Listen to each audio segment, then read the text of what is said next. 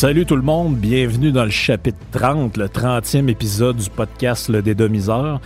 Comme la petite musique spéciale l'indique, euh, on a un invité cette semaine. Je vous le présente euh, direct en commençant. Carl Sanson, salut.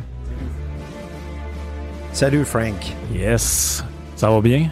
Oui, top shape. Yes. Moi, euh, j'ai eu, ouais, c'était toute qu'une fin de semaine avant qu'on rentre dans le, fil du sujet. J'ai eu comme un genre de blast générationnel en allant au show de Dennis DeYoung. Tu sais, quand tu vas dans un show, euh, tu pourrais aller voir un show des Rolling Stones, tu vas voir des gars de 18, 19, 20, 25 ans, 40 ans, peu importe. Mais là, d'un show de bonhomme de même, là, euh, ma blonde puis moi, Manon, on se on dit, qu'est-ce qu'on fait ici? Je pense qu'on était, si on était 10 personnes en bas de 40 ans, c'était beau. là. Ça. Chanceux. euh, mais bon, OK. Vu que c'était une gracieuseté de la maison, ça m'a fait plaisir d'y aller. Ça, été quand même le fun. Euh, le monde qui écoute Radio Pirate euh, te connaissent, mais euh, peut-être qu'il y, a- il y a des. Je sais qu'il y a une couple d'auditeurs que sont- c'est pas nécessairement du monde qui sont abonnés euh, à Radio Pirate. Fait que si on te présente brièvement, euh, que tu te décrirais comme. Je sais que tu es un gars de Québec déjà à base, mais euh, mettons que tu, te- tu, tu nous donnes quelques infos sur euh, c'est qui un peu Carl Sanson. euh. Ouais, merci. merci Frank en passant de m'inviter. Le dédomiseur laisse des marques. hein. Je suis bien fier de- du travail que tu fais. Ben, C'est merci. super intéressant tout ça. Puis euh, c'est le fun. Je suis content puis je suis fier de venir euh, à ton podcast. Euh, ton- tes podcasts sont très intéressants. Donc Ouais, pour moi, c'est flatteur que tu m'invites. Ben oui. Parce que comme je t'ai expliqué hors d'onde avant de commencer, c'est que oui, il y a des, on, on aborde, j'aborde des, des affaires assez compliquées, des, des, anec- des anecdotes historiques, euh, philosophiques, peu importe dans, le- dans le podcast, mais en même temps, je me dis, c'est le fun, une fois de temps en temps, d'avoir des, des, des, des exemples de ce qu'on dit. Fait que, tu sais, moi, je me, quand, quand tu es arrivé ici à Radio Pirate, on est arrivé à peu près en même temps, octobre, novembre, l'année passée, dans ces eaux-là.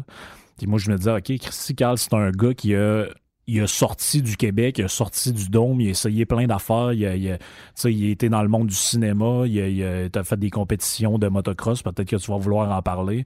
Fait que, tu sais, je me suis dit, c'est vraiment quelqu'un que, tu sais, l'histoire que nos parents nous disaient, ou nos grands-parents, euh, les Québécois, on est nés pour un petit pain, ben toi, tu t'as pris ça, tu te l'as mis dans le derrière, puis t'as dit... euh, Je me suis auto-dédomisé. c'est ça, tu t'es auto-dédomisé. Ça, s'est- ça s'est passé comment, ça, un peu, euh, ce processus-là? Ben, à la base, euh, je pratiquais un sport qui était très connu aux États-Unis, moins au Québec, au Canada, mais euh, qui commençait quand même. là. Mon père, c'était un- un- courtier d'assurance, puis il a toujours fait de la motoneige l'hiver, puis de la moto l'été. Fait que j'ai commencé à faire du de la moto, tout ça. Puis mon rêve dans le temps, je lisais les magazines. Tout se passait en Californie à l'époque. Puis mon rêve, c'était d'aller aux États-Unis d'aller courir professionnellement, donc Ouais. partir du Québec. Et euh, à partir de là, j'ai quand même, euh, pour un gars qui n'a jamais vraiment lâché l'école, euh, j'ai très bien performé dans ce sport-là. Ça m'a, tu sais, dans le temps, on n'avait pas d'Internet. Hein? C'était des magazines, le téléphone, t'appelais. J'ai forcé beaucoup, puis mes parents m'ont toujours poussé d'apprendre l'anglais. Euh, ça n'a pas été facile. Le monde pense, ouais, c'est facile, tu parles anglais aujourd'hui, Nathan, un peu. là. J'ai Ouais, eu bon, des professeurs privés, j'allais à l'école. Euh, mes parents m'ont poussé à partir de 6-7 ans, puis déjà, j'allais à des cours d'anglais, privés, OK. OK, ou avec des classes. Je m'endormais après une demi-heure, trois quarts d'heure, j'avais 6-7 ans, là. Parce que toi, ton père, c'est un entrepreneur, c'est ça? Ce mon père, c'est un entrepreneur de Québec, euh, une entreprise familiale dans l'assurance puis dans l'immobilier. Fait que lui, il comprenait la nécessité que si tu voulais faire de quoi, il fallait que tu apprennes l'anglais. là. Absolument, parce que mon père est ben, c'est sûr que euh, il est plus jeune aujourd'hui, mais il est super en santé. Mon père, en, en 1977, il a acheté son premier condo en Floride. Donc, nous autres, nos voyages familiales, je passais à peu près deux mois par année en Floride. Fait que euh, mon père, c'était pas un pêcheur, c'était pas un chasseur. Lui, il dit Moi, je m'en vais au condo.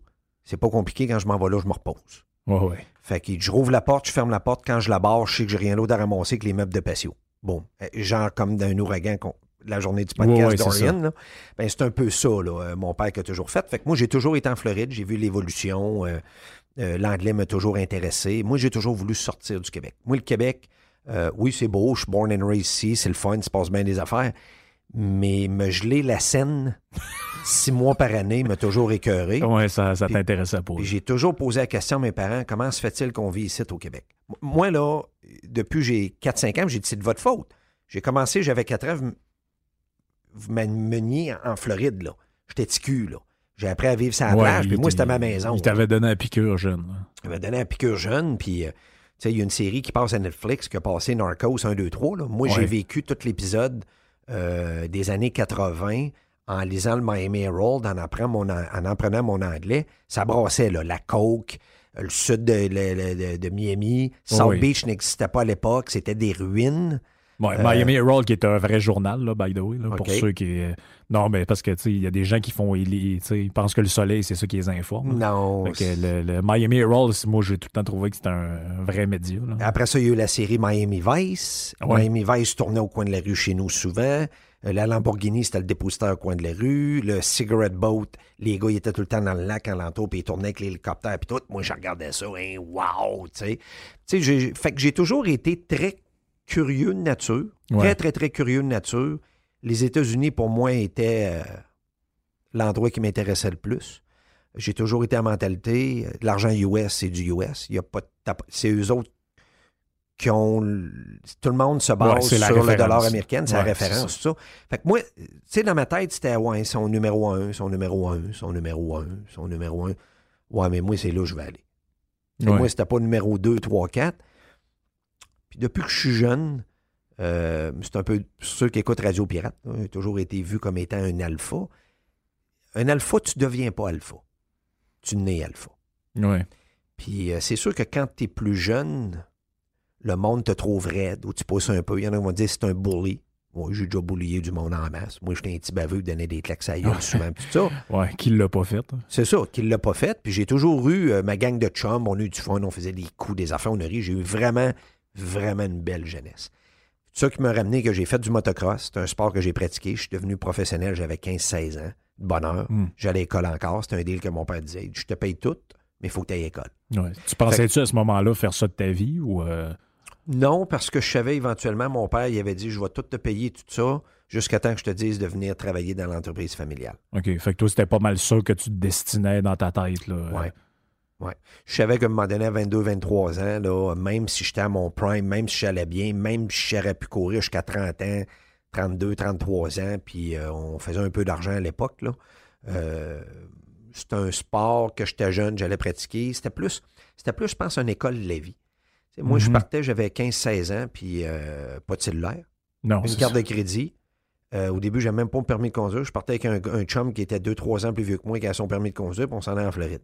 Il y a des bouts que je conduisais, je n'avais pas de permis. OK? Ouais, c'était une autre époque, pareil. C'est ça. Mon père, il me disait, Donne- donne-moi une nouvelle une fois de temps en temps.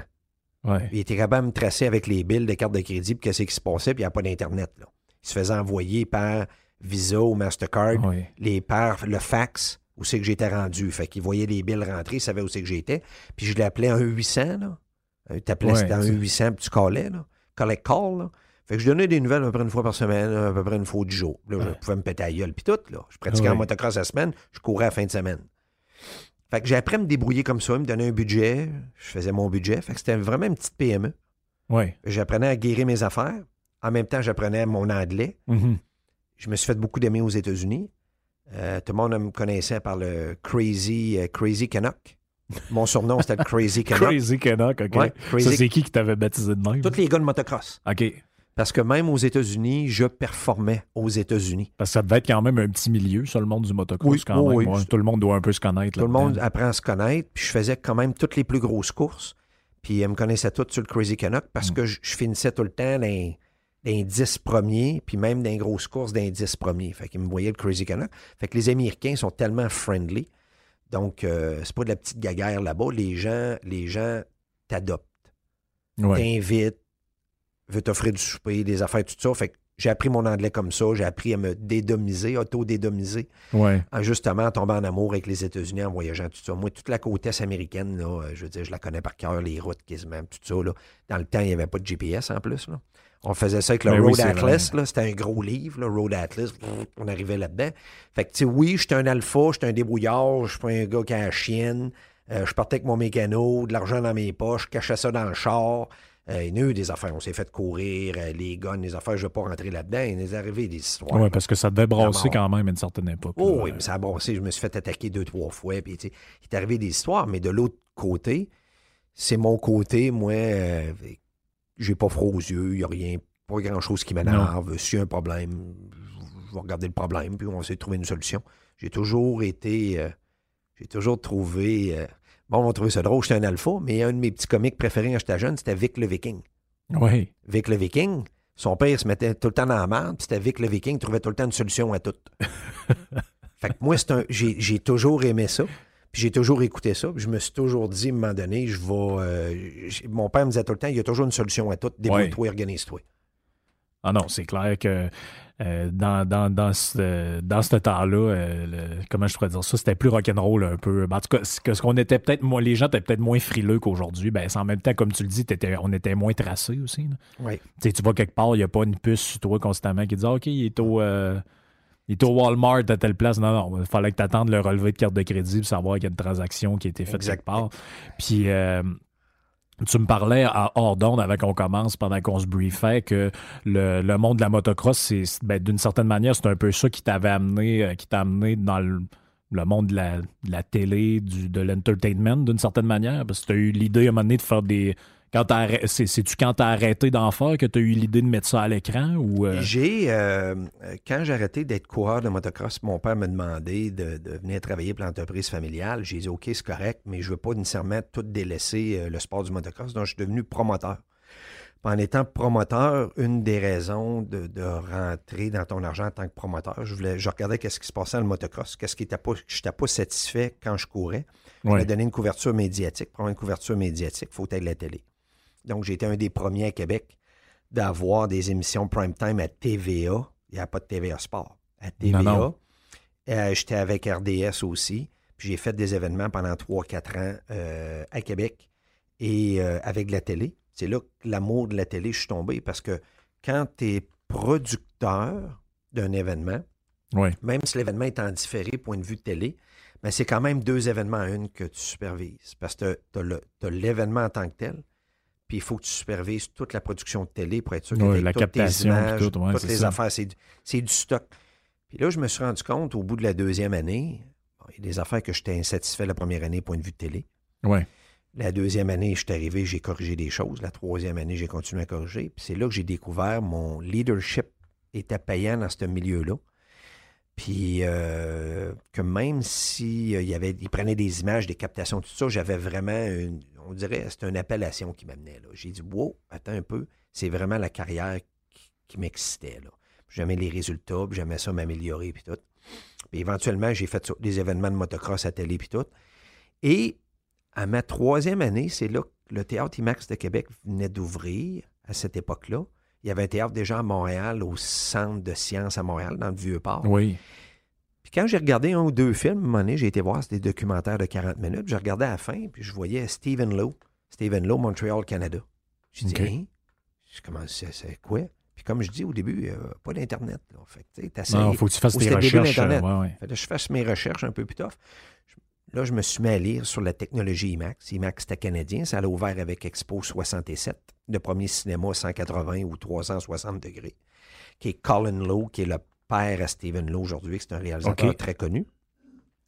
Et ils ont fait Expo 67. Après ça, ils ont un mandat pour euh, l'Expo à Osaka l'année d'après, en 1970. OK. Et de là, il est devenu. euh, faut pas oublier que quand tu as un cinéma, mettons 180 degrés, Ouais. ben, il faut, que t'ailles- faut que tu bâtisses les caméras pour filmer, pour donner ce genre de piétage-là, Oui, oui. pour être capable de diffuser ça sur les murs. Eux autres, c'était des mécaniciens et tout. Puis c'est eux autres qui ont construit des caméras de leur garage à leur- avec leurs propres mains. Donc, le père à Stephen Lowe, Colin Lowe, a fait ça. OK. C'est eux autres, c'est des genres de Steve Jobs du cinéma. Là. Absolument. C'est comme c'est euh, Graham Fer- euh, Ferguson et Colin Lowe, eux autres ont. euh, puis un autre, monsieur Craycore, il était trois. Eux autres ont bâti la caméra IMAX de leurs mains, dans le garage, en faisant du test-erreur, test-erreur tout le temps. Et euh, euh, Colin Lowe était réalisateur en même temps, mais Steven sortait de l'école. Puis Steven était un meilleur réalisateur. Il était le jeune. Lui, il prenait caméra, puis lui, il allait filmer, puis il faisait des Ouais, ouais. tests. Fait que moi, j'ai vu ça au Théâtre IMAX de Québec. J'ai vu qu'il y avait des gens de Montréal qui faisaient des films IMAX, qui faisaient des documentaires. Et à partir de là, j'ai dit, bah, regarde, euh, vu que je voulais continuer à sortir du dôme, Oui.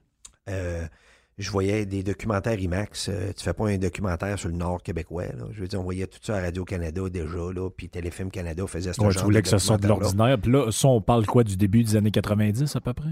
Ouais, moi, j'ai commencé mon entreprise en IMAX en 1998 OK. avec la vision de faire un film sur les acrobaties aériennes qui s'appelle Ultimate G's. Oui, qui est, G's. ton, euh, qui est ton, ta, ton- ta première réalisation, dans le fond. Exact- exactement. Ultimate G, Zach's Flying Dream.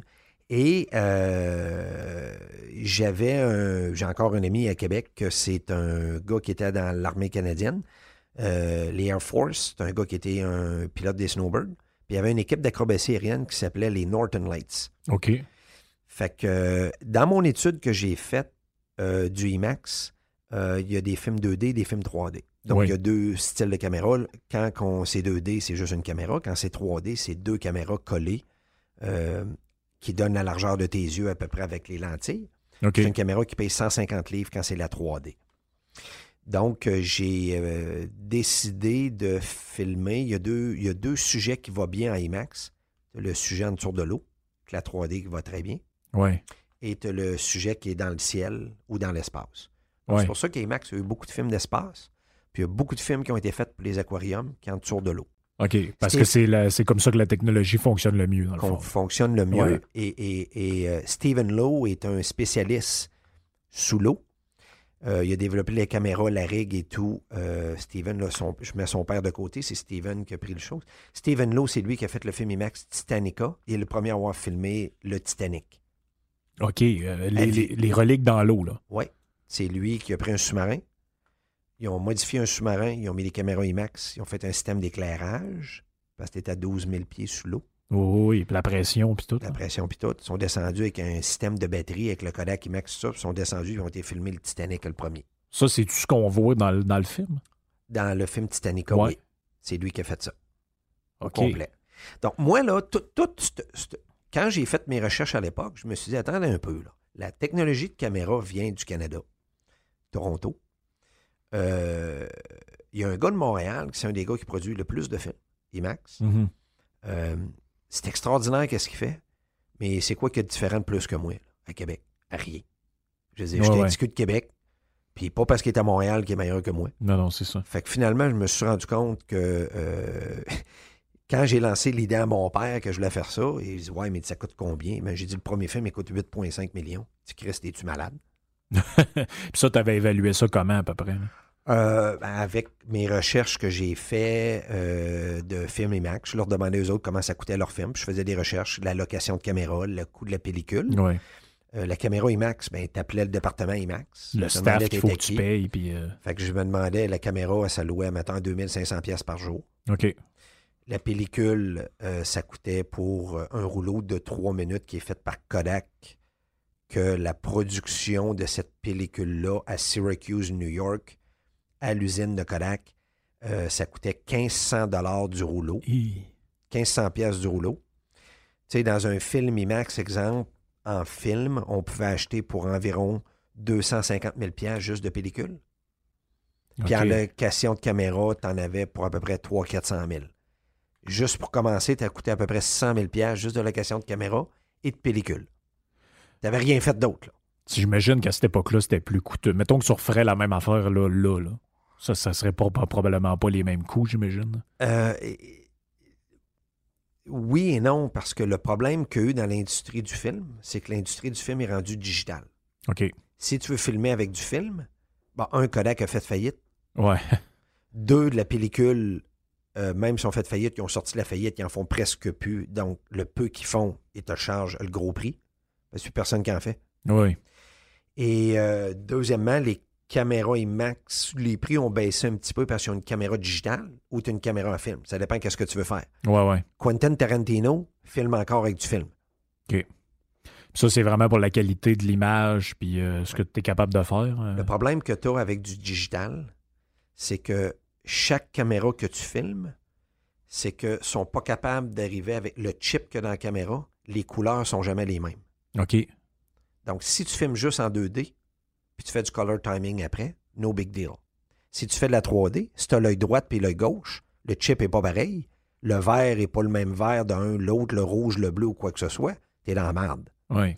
Donc, les gens qui ont filmé, puis je l'ai fait en digital dans un de mes derniers films, Human Flight, c'est que tu testes un paquet de euh, caméras pour que le chip soit le plus identique en regardant à l'écran.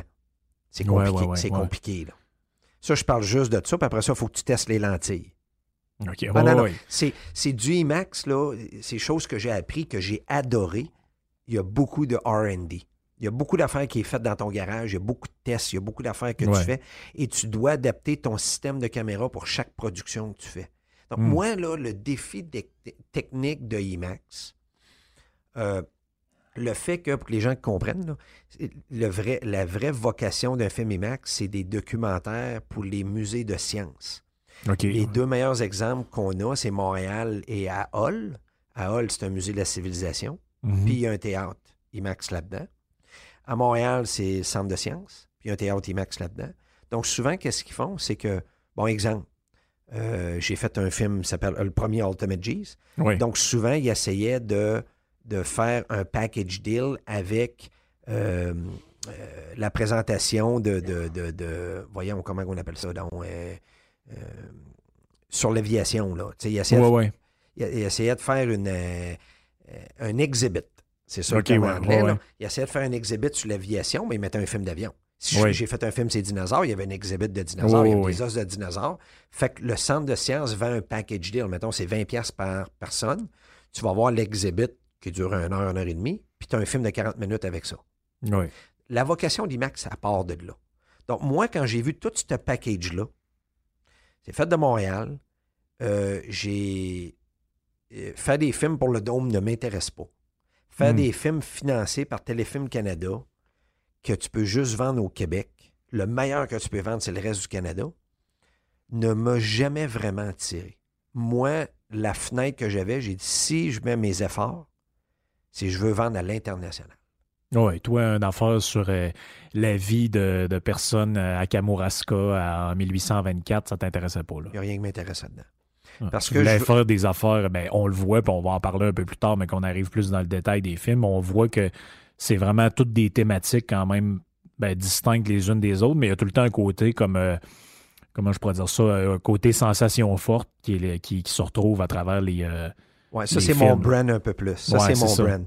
Parce que, euh, Frank, j'ai. Quand j'ai regardé, j'ai regardé chaque producteur. Il y avait à peu près six producteurs bien établis dans le réseau IMAX. Chaque producteur avait un peu une genre de spécialité là-dedans.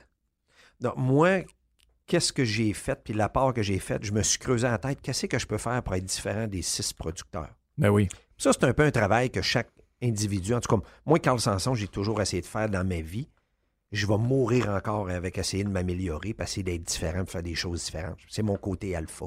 Qu'est-ce que je peux faire de différent que mon expression, que je dis souvent, que les gens vont chier à terre?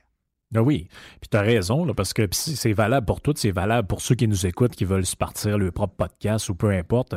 moi, quand j'ai eu l'idée avec. Euh, ben c'est Gis, c'est Mr. White qui a eu l'idée, mais quand on a réfléchi à ce qu'on pouvait faire pour ce podcast-ci, moi, je disais, je peux pas faire du sous-Jeff. Non.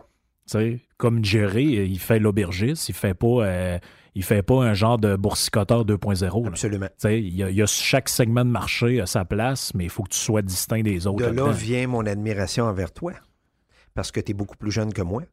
moi, j'ai 50, toi, tu as 29. C'est ça. Puis de voir le brand Frank, le dédomiseur. mais quand tu vois que moi, je suis parti dans ma carrière au début, j'ai fait de l'auto-dédomisation depuis le début. Oui, c'est ça. Moi, je voulais être différent, je voulais pousser, je voulais voyager, je voulais voir des choses. Tu sais, j'ai appris mon anglais en écoutant The Price is Right puis euh, Les pierres à feu, là. Oui. Ben, puis moi, je te dirais, c'est pas bien différent de ça. Moi, j'ai appris mon anglais par les jeux vidéo. Parce que dans le temps, à l'école, ils nous montraient rien. T'arrives à la fin du secondaire 5, pas capable de te commander un hot dog de à Toronto dans un stand de patates. Là. Ça va mal. là, on jouait à, World of Warcraft, Diablo, pis ces affaires-là. tu parles avec ton casque avec des anglophones ailleurs dans le monde, ben maintenant ils comprennent rien, puis ils finissent par comprendre ce que tu dis, puis toi tu finis par tu finis par comprendre ce que autres disent. là-dedans. C'est ça. Tu apprends un peu comme ça sur le tas. Puis justement, ça me fait penser pendant que je dis ça. Toi là-dedans, tu te considères-tu comme ayant été euh, à 100% autodidacte dans ce processus-là pour apprendre comment le, parce que dans le fond t'es comme un t'es vraiment un outsider de ce milieu-là. Tu sais quand on tu sais les, gauchistes aiment ça rire de ça quand on dit le self-made man, mais dans, dans le cas du cinéma, tu es un exemple de ça. Tu sais, c'est pas genre, ah, moi, mon père était réalisateur, fait que moi aussi, je vais faire des films, ou mon père était chanteur. euh, Dont la Fait que- famille Lowe que je te parlais, chez- chez- puis lui, il était université en cinéma. puis tout Ouais. ça. Moi, je connaissais Sweet Fuck All, là. ouais. OK? Moi, j'étais un gars débrouillard qui avait pas froid aux yeux, puis que financièrement, j'ai réussi à trouver, parce que c'est la question que mon père me demandait au début, j'ai réussi à trouver la façon comment financer une production FM Max. Ben oui. On rentre pas là-dedans parce que je vais perdre, je perdre des auditeurs là-dedans. Là. C'est, un peu plate. Là. Mais euh, c'était, c'était mon, euh, c'était mon défi. J'avais beaucoup de défis à relever là-dedans. là. Euh, j'ai mis beaucoup d'heures, beaucoup d'efforts, puis beaucoup de nuits blanches là, à toujours penser. Puis c'est ça qui m'a toujours motivé en même temps. Mais oui, j'étais un autodidacte, je connaissais rien. Un producteur, je ne sais même pas ce que ça faisait. Un executive producer, je ne sais pas c'était quoi. Un director, ça fait quoi? Assistant director, un key grip, un, un DOP. Hein, c'est quoi ça, un DOP? Ouais, tout, le, tout langage. euh, Fait qu'il a fallu que j'apprenne le langage. Il a fallu que j'apprenne le langage. Je suis embarqué là-dedans. Et euh, l'exemple que je donne souvent là-dedans, là, un, un- un producteur, euh, un terme qui. Puis je veux dire, une. Tous les Québécois sont à peu près là-dedans, il y a du monde qui est attaché, c'est dans la construction. Donc, un producteur, c'est comme, Ouais. un, c'est comme un entrepreneur en construction. Puis tu as tes menuisiers là-dedans, puis tu as ton directeur de projet, puis tu ça. Dans le cinéma, c'est exactement pareil. Oui. Fait que t'as- t'as le producer, t'as l'executive producer des fois que lui, c'est lui qui trouve l'argent. Puis le producer, c'est comme un directeur général, lui qui s'occupe de la Ouais. production. Puis lui, c'est lui qui s'assure que tout le monde rentre dans les rangs, puis que les coûts ne dépassent pas le budget que tu as préétabli. Seulement, c'est le producteur. Donc, moi, j'ai été executive producer, j'ai été producteur, j'ai été, j'ai été par bout assistant réalisateur, j'ai été surtout euh, directeur photographie aérienne. Quand. Je suis arrivé dans ma deuxième production, j'étais insatisfait des images aériennes que j'avais Que, dans- que tu avais eu dans ton premier film. dans mon premier film. Et euh, au milieu, jusqu'à mon deuxième film, c'est là que je me suis fâché au milieu du deuxième film, puis j'ai mis les gars à la porte, je les ai tassés. Je les ai mis à la porte, je les ai tassés. J'ai dit, je vais vous montrer, Mm. moi, euh, comment filmer avec ça, parce que donnez pas l'image. En IMAX, il n'y a pas de. Y a pas, il y a- tu peux pas focuser avec la lens, là. Tu, tu peux pas te rapprocher. OK, pas, tu peux pas te zoomer. là. Je peux pas zoomer absolument pas. Donc, si tu veux donner un effet, exemple en 3D, Ouais. que l'image sort de l'écran, puis qu'elle vient quasiment toucher le bout du nez quand tu es assis 50-60 pieds de l'écran, Oh, oui. ben il faut que tu filmes puis tu es à côté. Donc, les gars, souvent, quand tu tombes avec un hélicoptère, quand tu as les pales en haut, ben les gars veulent pas trop s'approcher du sujet parce qu'ils ont peur. Hmm. Puis à toutes les fois que je regardais les images, j'étais tout le temps déçu, je trouvais ça trop petit. Fait que là, à un moment donné, c'est venu un running gag sur toutes les sets. Ah, tu veux ça Samson size? Parce que moi, je prenais un papier et un crayon, là, puis je prenais ça, là. Là, je disais, ça, c'est l'écran. OK, c'est de même. Ouais. Puis moi, je veux l'image grosse de même. Ouais. Fait que là, eux autres, ils faisaient le calcul avec, une ra- avec un galon. là. On faisait ça au sol, parce que tu te pratiques souvent au sol avec les distances. Là, il me disait que l'hélicoptère avec les pales, ouais, mais les pales vont être à trois pieds du sujet, à quatre pieds du sujet. Ouais, mais j'ai dit, que ça fait quoi, ça? Je dis au pilote, es-tu capable? Il dit, ben oui. Ben, j'ai dit, moi, c'est ça que je veux. Mon directeur photo qui était dans la chose, il dit, moi, je ne vais pas proche de même, j'ai trop peur. Ben, c'est parfait, va-t'en chez vous. Des gars qu'on payait à 1500 à 2000 pièces par jour. Oh, c'est ça. Là, tu 1500, veux, 2000 par euh, jour. Tu vas faire ce que je te dis à ce prix-là. Fait que finalement, tu veux pas, c'est correct, je vais le faire. Fait que j'ai dit au gars, montrez-moi le fonctionnement de la caméra, 2D ou 3D. J'ai appris sur le tas le fonctionnement de la caméra. Hmm. Et euh, je me suis mis à faire des heures d'hélicoptère, parler au pilote, qu'est-ce que je voulais, tout ça, faire la pratique et tout ça. Puis je suis devenu, euh, j'ai pas peur de le dire, je suis devenu un master là-dedans, un des meilleurs dans l'industrie, parce que euh, j'avais pas peur. J'avais pas peur des sujets, ça vient probablement de mon gars de jeunesse, de coureur de motocross, de ci, de ça, un paquet d'affaires. Je je suis pas nerveux dans la vie. Fait que, puis les avions, les hélicoptères, ça m'a toujours attiré. Donc, je me suis mis à faire une, une expertise là-dedans que j'ai adoré. C'est venu même une, une passion Oui. pour moi là-dedans. Fait que c'est, c'est- je faisais, je touchais à tout euh, finalement. Fait que je faisais le travail de financement au début, préparation du sujet. Parce que ça, il faut toujours que tu fasses une étude sur le sujet. A des théâtres qui veulent vraiment jouer le film. Et c'est ça. À partir de là, parce que dans les salles, les musées de sciences, il y a des musées de sciences, il y en a, c'est des aquariums. D'autres, c'est des musées de la civilisation. D'autres, c'est des euh, euh, ouais, musées de la civilisation, musées de sciences. D'autres, c'est des aquariums. Donc, si c'est un aquarium, ils vont jouer des films sous l'eau. Je vois pas un film qui a des, Non, non, des avions ça. airs, non, tu non. Fait que, tu sais, il faut que tu fasses un film avec des sujets, avec des thèmes, que tu as assez de théâtre qui, veulent, qui vont éventuellement Ouais, jouer ton ça film. va correspondre à leurs besoins. Absol- absolument. Fait que toi, là-dedans, t'étais t'étais vraiment autodidacte. T'avais pas, t'as pas eu vraiment de mentor dans ce milieu-là qui t'a. euh, J'aurais aimé ça. Je, je suivais un peu, euh, un peu de mentor, c'est pas vrai. Je m'inspirais de certains autres producteurs réalisateurs, mais j'essayais d'avoir mon brand là-dedans. C'est ça que j'ai travaillé le plus fort, que j'ai découvert à, à partir de mon deuxième film. Le premier film, j'ai fait quelque chose d'extrême, puis j'ai vu la réaction des, des théâtres. J'ai fait rire de mots au début. 100% fait rire de mots au début d'une convention IMAX. C'est qui ce nouveau-là? Il arrive avec un film en 3D, avec des avions d'acrobatie aérienne. Ça se peut pas. Ça s'était jamais fait au monde de filmer des acrobaties aériennes en 3D. OK. Jamais. Puis moi, j'avais toujours l'inspiration du premier Star Wars, l'Empire Strike Back. Ouais. Quand Luke Skywalker il arrive à la fin, puis il est dans euh, Planète Noire, là, ouais, ouais. ben, quand il était à travers les murs, j'ai dit, je suis capable de faire ça, moi, des, des acrobaties aériennes en 3D. Le monde va capoter, vont être dans le théâtre, l'avion va virer en envers, ils vont capoter. Mais j'ai dit, je vais où pour faire ça? Certainement pas les montagnes du Québec, on n'a pas de montagnes. Non, les non. Appalaches, là, c'est, des bosses de gazon, là. Non, non. Fait qu'on était au Grand Canyon. OK. Grand Canyon, il y a des trous, il y a un paquet d'affaires. Puis on a filmé euh, au Grand Canyon, à Tucson, puis à Page, en Arizona, au Lake Powell. Euh, C'était ma première production que j'ai été faire là-bas. Puis tout l'aspect 3D a été absolument extraordinaire. Était- les images ont été extraordinaires, le monde t'a renversé. Puis euh, j'avais un grand, tu sais, je parlais de défi technique, là, Frank, là. j'avais un Mm. défi technique extraordinaire parce que j'ai appelé les gars de caméra. Les gars de caméra, ils ont-tu fait quoi avec le Kodak? Ouais, mais je vais mettre d'un avion. Ouais, mais ton avion, y a-tu un cockpit? Non, on enlève le cockpit. C'est un avion à deux cockpits, un extra 300. Euh, ceux qui ont vu des courses du Red Bull Air Race, c'est le même genre d'avion. OK. Tu peux avoir un deux passagers. Ouais, ouais, ouais. Donc, on enlevait la bulle double, on la transformait en bulle simple. Le banc du passager en avant, on arrachait le banc. On mettait la caméra de 150 livres là, à peu près à pesanteur d'un humain. On la mettait en avant avec les deux lenses dehors. On a fait comme un genre de fairing de moto en fibre de carbone. puis On a sacré la caméra là-dedans.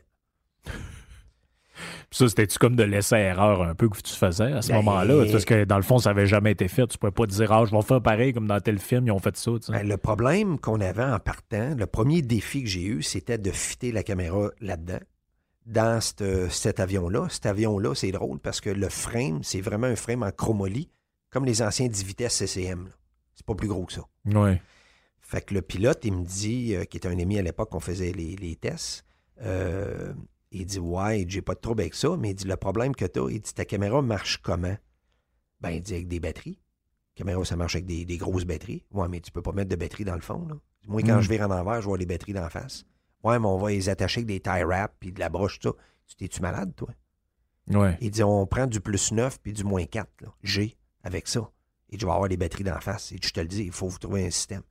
Fait qu'il a fallu aller dans le système d'avion, d'alimentation, de power, de synchroniser la caméra avec le power du moteur qui donnait tout en même temps.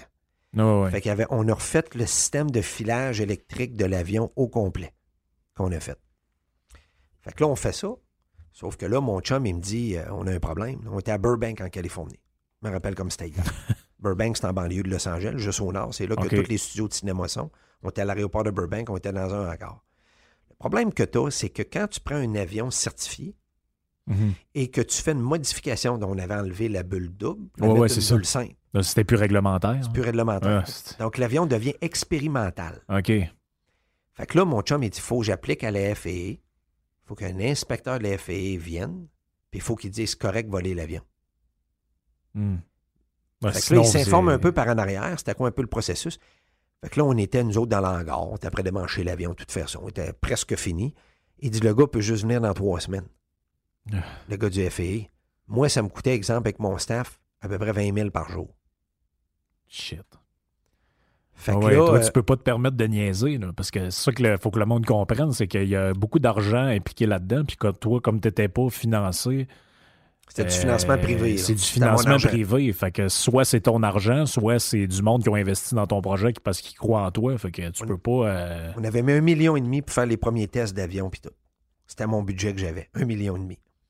Fait qu'on est arrivé, fait que je dis à mon chum, euh, la première journée, il dit Ah, Carl, je peux pas. J'ai dit Pourquoi tu ne l'essayes pas, on vole pas avec? Ouais, je me fais pogner, je perds ma licence aux États-Unis. tu parles d'un ancien militaire. Oui, et lui, il a un nom, là, quand même. Là, euh, là on avait presque fini. Là, moi, je l'écœurais deux fois par jour. Le big, faut le tester. faut le tester. Moi, il m'arrive un après-midi. Il dit Va-t'en chez. Euh, chez. voyons tabarnouche dépôt, là, euh, tu pour acheter des, euh, tout des matériels scolaires, là, puis tout, là. Ouais, Fait qu'il dit, euh, va ton magasin, là, va acheter des lettres, là, tu sais, des lettres collées, là. Oui. Il dit, va me chercher un cartable. Fait que je dis à mon chum Larry, je dis, Larry, va chercher, va m'acheter des lettres, là. On peut coller ça. Fait que j'ai dit, qu'est-ce qu'on fait? Ben, il dit, on va coller sur le bord, on va enlever mon numéro de série, on va coller expérimental c'est informé. Quand c'est expérimental, il faut que tu marques expérimental sur l'avion. Fait qu'on a pris les lettres, on a collé sur le bord du cockpit expérimental. fait qu'on était prêt à aller voler l'avion, tout ça. Là, mon chum, il dit, je vous dis une chose, là. Il dit, quand je rouvre le hangar, je pars l'avion, je m'en vais. Puis il dit, quand je reviens, aussitôt que je rentre avec l'avion, vous fermez la porte pour aller tester, voir si c'est correct. Oui. Parce qu'il savait qu'on allait filmer au Grand Canyon. Il savait qu'il n'y avait pas trop d'agents du FAA là, tout ça, mais il dit à Los Angeles, à Burbank, et c'est, je veux dire, il y a du trafic aérien épouvantable dans, le, sud-ouest euh, de Los Angeles. Il y a du trafic là, c'est écœurant. C'est comme dans le coin de New York. Là.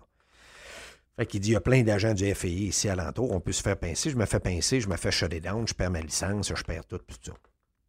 Fait que le lendemain matin, on s'installe, tout ça, expérimental. C'est aujourd'hui, il annonce beau, tout ça, il part avec ça, puis tout. Fait qu'il dit, OK, c'est beau, je vais, le faire, je vais aller le faire, le test. Fait que la caméra est là. Là, on faisait pas rouler la caméra, on faisait juste voir le poids de la caméra, voir si c'était bien rigué. Lui, il voulait monter à plus 5, plus 6G.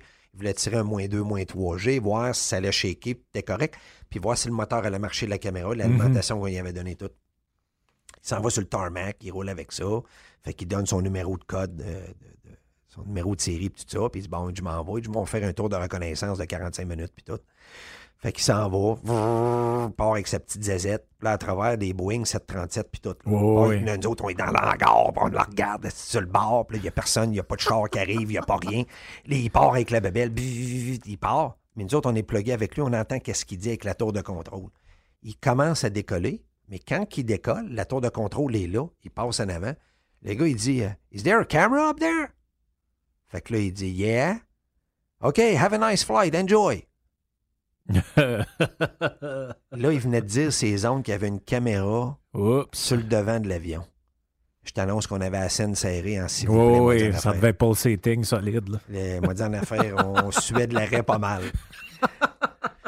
fait que là, on est. Fait que là, il a fait son vol, il est revenu. Il a fait son vol, il est revenu. Puis euh, on a fermé tout de suite l'hangar, puis tout. Puis ça, l'a, euh, ça a bien été. On n'a pas eu d'inspecteur, pas une première journée, deuxième journée.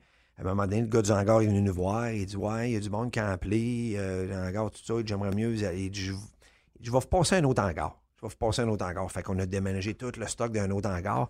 Et ça, là, c'est un peu plus obscur. Puis il dit Les gars du FAI, vous connaissez, il savait le gars, là, du hangar. Il dit Ils vont jamais là dans ce coin-là. Fait qu'on a été s'installer là-bas. On a continué à faire des tests pendant 3-4 jours.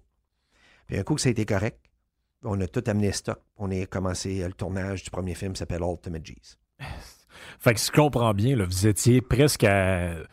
Finalement, même dans le premier film, j'imagine peut-être les autres, c'est ça. T'es quasiment tout le temps à un détail près, une niaiserie près que le, projet marche pas. Là tu viens de mettre le point direct dessus. C'est exactement Puis là, ça. en plus, c'est ton blé qui est là dans l'histoire. C'est ton bacon qui est dans l'histoire. Exact, exactement ça. Puis pour continuer sur cet aspect-là, c'est qu'on arrive, on arrive, le premier coup, on arrive à Page en Arizona. Euh, on commence à. On fait des tests, on fait du repérage en avion, tout ça on commence à faire virer la caméra puis tout. on commence notre tournage. On, a notre euh, storyboard, là, hein. on sait c'est quoi un storyboard. C'est une bande dessinée. On savait pas mal des images à aller chercher.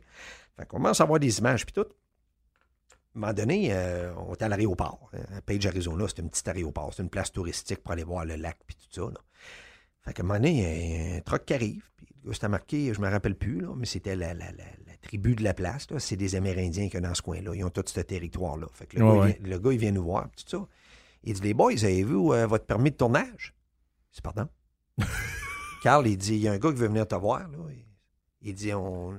il dit vous, vous payez votre permis de tournage? Hum, non. Il dit, de quoi, de quoi tu veux dire? Ouais, tu savais Ben, pas qu'il y avait ça. Ben, il dit, les images que vous prenez ici, là, ça nous appartient. Là. Le paysage nous appartient. C'est pardon? Ben non, Chris, à tout le monde, le paysage, c'est au Utah. Là. Non, non, non, non. là. C'est c'est à nous autres. Hum. Il faut que vous nous payiez. Bon, mais j'ai dit, OK, comment ça coûte? Et là, c'est là que tu te rends compte qu'il y a un barème de prix, mais ils, font le prix qu'ils veulent. là. Ouais. Fait que le gars, je commence à parler avec. Il dit, OK, c'est beau, on va s'entendre. Mettons, ça coûtait 3000 pièces. Il dit, OK, c'est beau, hein, les affaires. Mais il dit, le problème, il ne fait pas commencer à tourner avant deux semaines. Je dis, quoi? Il dit, non, on ne fait pas commencer à tourner en deux semaines. Il dit, Disney, tu faire une production dans le coin. Puis c'est un permis de tournage. Ah, La shot. On, on se rappelle que ça coûte toujours 20 000 pièces par jour, le staff. C'était à 20 000 au début. Là, j'étais en tournage. Là, je suis parti de tournage. Ça coûtait 60 000 par jour. 60 000 par jour. Ça me coûtait Ah, 60 ouais. 000 par jour, Frank. Parce que là, mettons l'équipe, là, pour je donner une idée au monde, il y avait combien de personnes, mettons, impliquées là-dedans? Euh, sur le tournage, avec euh, ceux qui étaient là, on était en Arizona, on était à peu près 40. OK. Le staff total, production, était à peu près 40 personnes. OK. Fait que là, je dis au gars, je dis, non, attends un peu, là, tu peux pas comprendre. Là. Je dis, viens ici. Là. Fait que là, j'explique un peu mon histoire au gars qui était venu me voir. Il dit, faites ça pourquoi? Je dis, c'est une production IMAX. Il faut comprendre que sur la réserve, à Tucson, qui est à peu près euh, un heure et quart de taux de là, euh, il y a un théâtre IMAX Hmm. sur l'histoire du Grand Canyon qui avait déjà été fait. C'est le film qui a rapporté le plus au monde dans l'histoire euh, les films IMAX. Puis eux autres, cette communauté-là, communauté-là faisait de l'argent avec ça. Il y avait une redevance de ça, du film, OK. pour financer la communauté. J'explique que c'est une production IMAX. En partant de production IMAX, ils m'aimaient. J'explique un peu la situation, c'était mon argent, j'avais loué des avions, des hélicoptères, euh, j'avais juste une fenêtre pour tourner, la météo était belle pour les 10 prochains jours, mais après on ne savait pas, blablabla. Bla, bla, bla. Fait que le gars, il dit OK, viens avec moi, on va aller voir le grand chef là, de la tribu, puis tout Hmm. Vraiment le grand chef de la tribu. Là. Lui qui a des crevasses d'en face de trois pieds, là, de profond, puis tout, là. Les plumes sans tête, puis tout. Là. Moi, moi je savais pas. là. Ouais, toi, tu savais pas c'était qui ce monde-là. là. Fait que j'arrive là, puis tout, négocie, euh, calumet de paix, calumet de paix, là. Ah ouais, tout le kit, là. Euh, Tout le kit, big, calumet de paix, le gros kit, s'en va là, négocier avec le bonhomme, vend mon histoire. Ils ont dit, c'est beau, tu peux continuer à tourner demain. Continuer à tourner une journée, deux journées. Donné, il y a un autre char qui arrive étrange, un Suburban, puis tout. Fait que c'était les gens de l'autre production qui étaient à peu près à 15 minutes de nous autres. La gang de Disney, là. C'était la gang de Disney. Le gars était en tabarnak parce qu'il avait shut down la production de Disney. Ah, si, bois. Fait que le gars, il était en crise après nous autres. Il me criait après parce qu'eux autres étaient fermés, ne pas tourner tant son temps qu'on n'a pas fini. Ouais. Puis il voulait savoir quand est-ce qu'on allait finir notre production. Fait que là, c'est là que tu t'es fait des chums dans le monde du cinéma, si je comprends bien. là. Ouais. De Disney, euh, ils m'ont pas, pas aimé ce fois-là. Nous autres, on s'en crissait. On est des jeunes. puis Ouais, on- mais puis j'imagine que tu savais que t'allais pas vraiment avoir affaire avec eux autres. Jamais, euh, jamais, jamais.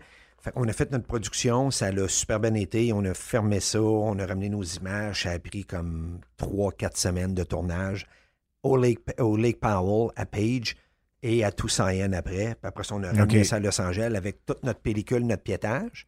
Puis là, ce que j'ai fait, c'est qu'on a fait développer toute la pellicule. Et euh, cette pelli- pellicule-là, en passant, c'est qu'on devait l'envoyer par FedEx à tous les deux jours. Donc, tu filmes, tu finis le soir, puis il faut que FedEx passe dans le coin où ce que t'es. Il OK. ramasse ça, il développe ça pendant la nuit, puis il te rappelle le lendemain par cellulaire pour te donner un rapport pour être sûr que ta pellicule est belle, est correcte, que c'est Ouais, ouais. focus, tout est beau, la vie est belle. Euh, Il y a de la fog, ça marche pas, blablabla. T'as un rapport, c'est un peu archaïque là-dessus, mais on n'a pas le choix, c'est de la pellicule. Il faut qu'il y ait quelqu'un qui la développe, Ben oui, c'est qui ça. la regarde, qui, fait du screening. Ça, ça fait partie d'un coup du film. Là. Ben oui. Développe la pellicule pendant la nuit. faut que tu payes un gars de nuit qui développe, un gars qui visionne, tes- t'appelles ça des rushs, il visionne les rushs, et après visionner, il faut qu'il te fasse un rapport, puis il t'envoie le rapport par email, puis il prend le téléphone, il t'appelle, puis toi, tu dois lui poser des questions. Telle image, telle place, oui, il y a une scratch, puis c'est souvent des scratchs. Dans le show, ça part à quelle seconde? Fait que, tu sais, t'as tout le temps, on avait une fille, là, prenait tout le temps des rapports, là, de qu'est-ce qu'on tournait, puis tout ça, t'as pas le choix. Ça, ça peut être une séquence de quoi? Deux minutes? euh, Une minute? euh, Quand t'envoyais un... Sur un rouleau de trois minutes qu'on filmait, normalement, sur trois minutes, tu as une moyenne de 20 à 30 secondes qui va être dans le film final max. OK. OK, fait qu'il y a de l'épuration solide là, entre le, le- le- le total de stock que tu avais, mettons, versus un, un film qui dure peut-être 38 minutes. Je pense qu'il y en a un qui 40 minutes. 38 Moi, la minutes, plus- la- 40 en moyenne, minutes. un film IMAX, c'est 40 minutes. C'est, c'est un film à l'heure. Dans un musée de science, c'est le temps de nettoyer la salle, sortir les gens, rentrer Ouais. l'autre. C'est un film à l'heure. Donc, c'est 40 minutes. Ils veulent pas du 45, puis ils veulent pas du 32. C'est les théâtres qui nous demandent pas plus que 42 minutes exactement. Sinon, ils t'aiment pas, ils bookeront pas ton film. fait que toi, met- met- met- mettons toi au total, mettons que tu n'as pas ces considérations-là, ça, le film aurait pu durer deux heures. là. Ça, je comprends. là. Absolument. Ah, t'as, t'as le stock pour. Là, oui, oui, oui, j'ai du stock pour. Fait que ça, c'est le premier film. Puis euh, finalement, ça, ça score à peu près comment, ce premier film-là? C'est diffusé où? Puis euh, Ah, fait que j'ai été aux conventions IMAX. Il y a deux conventions annuelles. euh, là où ce que le monde riait de toi, c'est ça? C'est ça. Une en Europe, une aux États-Unis. La première aux États-Unis, j'ai fait rire de moi. Euh, C'était à New York en l'an 2000. Euh, j'ai fait rire de moi. T'es pas sérieux? Est-ce que tu sentais, est-ce que je te coupe, mais tu sentais-tu que, que- moi, c'est une impression que j'ai tout le temps eu quand on regarde le cinéma, mais c'est sûr qu'on pense plus à Hollywood, tout ça, que c'est comme un peu une petite coterie, là, ce monde-là, là. que c'est un genre de cercle fermé, puis euh, si t'arrives, t'es pas de chum avec la gang, euh, ça se peut. Et finalement, il y a un- ce que je veux dire, c'est qu'il y a un dôme du cinéma. là. Absolument. Je suis un étranger. Ouais, c'est ça. Je suis un bizarre dans la gang. C'est qui ce petit morveux-là qui vient d'arriver? Avec ces images-là de 3D inédites qu'on n'a jamais vues de la... Ben, on n'a jamais vu. C'était dans les top images 3D, jamais vu des acrobaties aériennes. Mais moi, c'est une histoire un peu à l'eau de rose à la Disney. Puis, euh, euh, en passant que j'avais Michael Cera dans le film, OK. qui est un acteur canadien. C'est son premier vrai gros rôle international qu'il a eu. C'est un petit gars qui vient de Toronto, OK. puis qui a eu un gros débouché sur un paquet de films Hollywood après, là. Michael Cera. OK. Fait que c'est. Je, je t'ai vu comme un outsider. là. Les, les- les théâtres, les musées américains, puis même les musées canadiens, euh, c'est qui? C'est un gars qui va juste faire un film qui ne reviendra plus jamais. Quand même que tu te vends, non, non, non, non, j'ai du financement, je vais faire 4-5 films, vous allez me voir souvent. Ils ne te croient pas parce qu'ils font dire ça par tout le monde. Ouais, ouais, je comprends. Fait que le film a été vu, a été dur au début à vendre. Euh, il y a eu un gros succès au Théâtre IMAX de Québec. Et quand tu as un bon succès dans une salle, ben les autres salles s'informent de la performance Ouais, film. ah, c'est quoi ça? Euh, Ouais. ouais. Parce qu'un film IMAX, tu dois le vendre à la pièce. C'est OK. pas comme Hollywood, tu sors pas dans toutes les salles en même temps. Tu les vends théâtre par théâtre. Comme j'ai dit, souvent, ils essaient de faire une exhibition du sujet en même temps avec ton film. Et souvent, les musées bookent l'exhibit avant même ton film. Fait qu'ils ils savent, OK, j'ai un exhibit, admettons, sur le corps humain. Mais j'essaie de voir si un film IMAX qui a été fait dans les 3, 4, 5 dernières années qui a rapport avec le corps humain. Ouais, Il y en a comme une qui a été faite par la BBC qui s'appelle Human Body. Ouais, Je quand il y avait bien les gars qui ont Bodies, fait ça. euh, ouais, c'est ça. Ouais. Tout a été fait conjoncture. Les gars qui produisaient le film, en même temps, les gars qui produisaient l'exhibit, puis les deux se parlaient. Les deux allaient s'aider pour la sortie pour avoir euh, une performance financière. Ben oui. Parce que moi, j'étais un gars qui finançait au privé. J'avais pas de cadeau de la SODEC. là. Non, non, Zéro subvention. Zéro subvention. Euh, pourtant, on vendait à l'international, l'argent qui rentrait au Canada, je créais des jobs, tout ça, mais on a zéro subvention par rapport au cinéma conventionnel québécois. De culture. Ouais, c'est ça. C'est moi qui avais la meilleure culture parce que je jouais dans tous les sens Science Museum à travers le monde. Mais pourtant, j'étais vu comme un outsider, même au Québec, les gens de la SODEC m'ont jamais aimé. J'ai toujours dérangé. Oui, puis euh, moi, c'est une affaire qui. euh, J'empiète un peu sur le propos, mais ça m'amène à, ton deuxième film, un peu Adrenaline Rush, que lui, j'ai, que, que j'ai vu. Puis moi, une, des premières affaires qui qui me saute aux yeux, c'est le, le niveau et le degré d'information qui était passé dans le film. Puis là, maintenant, il, il- on- ça parle un peu de Léonard de Vinci. c'est quoi, c'est qui les premiers qui ont, sau- qui ont essayé de sauter dans le ciel, comment ça s'est passé. Euh, puis il y a même une reconstitution à un moment donné de, Absolument. du euh, genre, ben, c'est comme un peu le parachute que lui avait imaginé à l'époque. Dans, dans son livre qui s'appelle le Codex Atlanticus, Ouais. c'est exact- exactement ça, qui avait fait toutes des machines de guerre. Et Léonard de Vinci il disait tout le temps qu'un jour l'humain allait réussir à voler, Ouais, c'est comme ça. un oiseau. Puis ça a toujours été le rêve depuis qu'un humain sur la Terre Ce qui est- ce qui est rêve un- de voler comme un Ce oiseau. est un propos quand même assez sauté là, en 1400 quelque chose. Ben, il a fait le dessin d'un parachute. En 1485, il a fait le dessin du parachute. Puis il dit un jour, il dit il y a un humain qui va pouvoir sauter avec un parachute et d'atterrir de façon euh, sécuritaire. C'est- Ben oui. C'était son propos dans le Codex Atlanticus. Puis dans Adrénaline, on a rebâti ce parachute-là exactement avec les mêmes matériaux, le Oui. même matériel qu'en 1485. Oui, ceux qui, qui ont la chance de voir ça, moi, je- ça me, ça me blasté bien raide. Puis en plus, t'a- t'apprends des affaires sur. C'est pour ça, tu sais, je te dis l'aspect culturel. Puis tout, c'est pas juste des gars qui, euh, qui se crissent en bas d'une montagne avec un parachute ou en bas d'un avion. là. C'est l'aspect, OK, les De Vinci, c'est qui le premier qui a. Après ça, il y a l'histoire aussi du, euh, du premier gars qui a fait un saut en parachute en 1797 ou quelque chose, 1796. C'est un Français. Oui, on a refait toute l'histoire au complet un ça. petit peu euh, avec ça. Puis qu'est-ce qui a donné un gros boost au film? C'est qu'on a fait le front page du Wall Street Journal. OK. 500 ans après, euh, 500 ans après, l'expérience de Léonard, le dessin de Léonard de Vinci, de Vinci avait raison. C'était ça le front page. Oui, parce que. 515 years after, Da Vinci was right. Parce que tu vois, c'est ça, dans, dans le film, on voit que finalement, son affaire, elle fonctionne. Très bien. Très, C'est très, juste très, que lui, à l'époque, il n'avait pas les moyens de, de, de, de faire ça. François Ier lui avait offert. Parce que lui, il était sur euh, euh, la protection de François Ier. Mhm. Léonard de Vinci, c'était un sauté. là. Ben oui, Il se réveillait pendant la nuit, puis il allait dissecter des, des humains. Ben oui, il disséquait des corps pour comprendre le fonctionnement de la circulation sanguine. C'est ça. euh, Donc, il y avait beaucoup de monde qui voulait le tuer. Parce que pour eux autres, c'était un diable. C'était un devil, là. oui, oui. Capoté raide. Fait que François Ier le protégeait, dit, je te fais un échange. Je te protège, mais tu vas me dessiner, tu vas me faire des machines de guerre pour protéger mon royaume. Oui. Fait que c'est ça qu'il faisait. Toutes les, les premiers lance arbalètes, les lance roches, là, puis les affaires, c'est tout Léonard de Vinci qui a dessiné ça.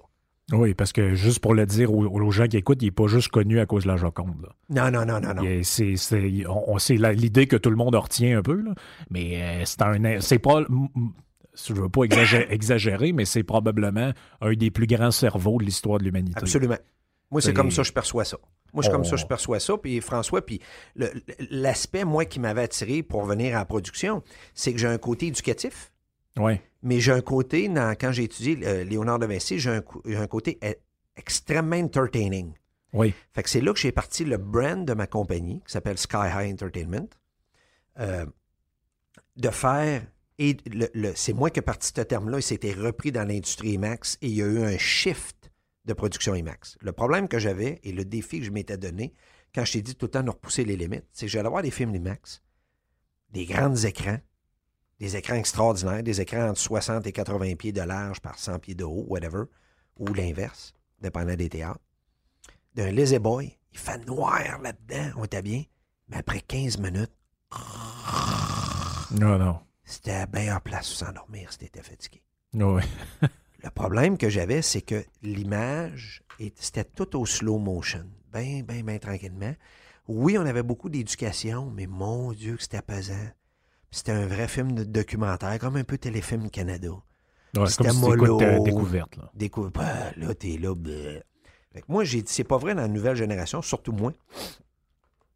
J'adore m'éduquer, mais pourquoi on est obligé de mettre ça plate?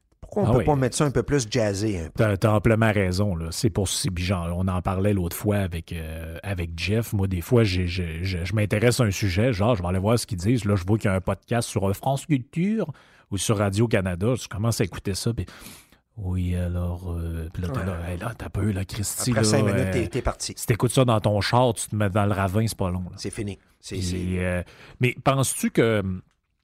Penses-tu, parce que dans ton film Adrenaline Rush, ben, de, ma compréhension à moi, il y a beaucoup d'accent qui est mis sur la sensation qui est presque une drogue de celui qui fait, qui, qui fait la- la- la- la- la- le saut, finalement, soit en bas de l'avion ou en bas du. qui soit du base jumping. Puis moi, je, parce que ça revient beaucoup dans le film, euh, ça dit à un moment donné, euh, ils en ont comme jamais assez. là. Ben, le, le titre du film, c'est Adrenaline Rush. Le- les gens The parlent bien franglais, Ouais. The Science of Risk, la science du risque.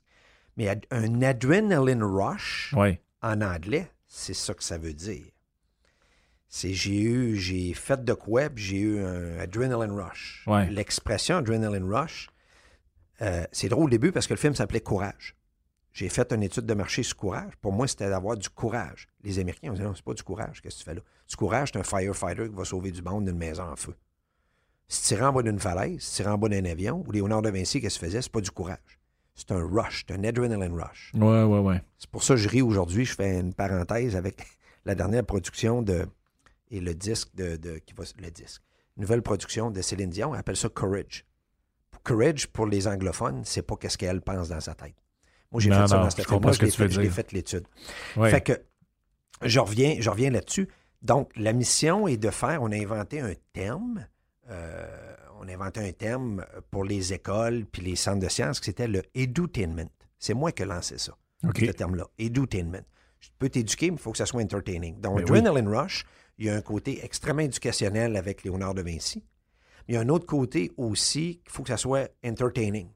Donc, l'aspect visuel de Léonard de Vinci, l'expérience à la fin qu'on fait que le gars, finalement, on monte l'expertise de De Vinci, puis que De Vinci avait raison. Mais on explique aussi le rêve de l'humain de voler. Ben Mais tu n'as pas besoin d'être un athlète extrême pour pousser ton cerveau à prendre des risques dans ta vie. Non, c'est ça qu'on fait le mix un peu là-dedans. Tu as vu à la fin? Ben oui, puis, euh, ben, puis même au début, il y a comme une scène où tu t'as un, un petit garçon qui va à l'école à sa première journée. Oui. Puis là, tu sais, le film essaie d'expliquer que finalement, le- le- le- l'espèce de, de rush d'adrénaline peut être euh, dû à quelque chose de réel, mais peut être aussi irrationnel, comme une peur, par exemple. Oui. euh, C'est qu'on est euh, capable d'identifier au jeune âge, déjà dans une gang d'enfants, qui, plus tard dans la vie, va être willing de prendre plus de risques. Ça va être en affaires, dans le sport ou un paquet de choses. Tu es capable déjà d'identifier à travers les enfants que tu as dans une, dans une cour d'école. C'était l'exemple qu'on voulait donner. là. ouais, La mère, elle s'en va le porter, puis le petit gars, il a peur. Il veut pas laisser sa mère sa première journée d'école. C'est là où Ouais. les enfants viennent de rentrer à l'école. là. Les parents vont porter main dans la main, puis il y en a, y a la moitié qui vont virer de bord, qui vont partir à broyer. Ouais, puis t'as l'autre qui part à courir, à aller rejoindre les autres. Le petit gars, lui, s'est reviré de bord, il avait un peu peur, il a regardé sa mère, il a dit Regarde, tes enfants sont là, ils jouent au ballon. Salut, bye, pouf, il est parti. Mais ce petit gars-là qu'on a identifié, éventuellement, va être quelqu'un qui va prendre des risques dans sa vie. Ça veut pas dire qu'il va sauter en parachute, va faire du base jump, pas ça que je veux dire. Ouais. Mais c'est possible. C'est possible que dans sa vie, il peut devenir un gambler, il peut avoir une entreprise, il va prendre des risques financiers, il va être plus en- en- en- dans cette direction-là. Puis penses-tu que ton parcours un peu avant ça de, de sportif, puis veux, veux pas de gars qui est. Tu sais, avec le motocross, tout ça, ben, t'explores quand même une sensation forte, là, dans le sens tu peux te casser la gueule solide en tombant en bas d'un motocross, tu peux te tuer. Penses-tu que ça t'a aidé, en tout cas, moi, je l'ai perçu de même en écoutant le film, ça t'a aidé à comprendre ce qui se passe dans la tête du gars qui se crisse en bas de la montagne? Moi, c'est le même, je l'ai, je l'ai perçu, là. Je suis content que tu me poses ça comme question parce que ça apprend à me comprendre moi-même. Parce que moi, j'ai toujours été vu par un paquet de personnes comme de quoi je suis un fou. Je suis un Ouais. gars qui prenait trop de risques, je suis un gars qui prenait un paquet d'affaires. Au fur et à mesure qu'on parlait des psychologues sportifs, des experts, puis tout ça, finalement, Adrenaline Rush, c'est Carl Sanson. Voici qui met fin à notre première partie de l'entrevue avec mon invité, Carl Sanson, que je remercie énormément de s'être déplacé pour le podcast. De, de notre côté, on se retrouve euh, la semaine prochaine pour la suite hein, de cette deuxième partie, qui est une entrevue totale qui va avoir duré euh, au-dessus d'une heure trente. Donc, je vous remercie et on se retrouve la semaine prochaine.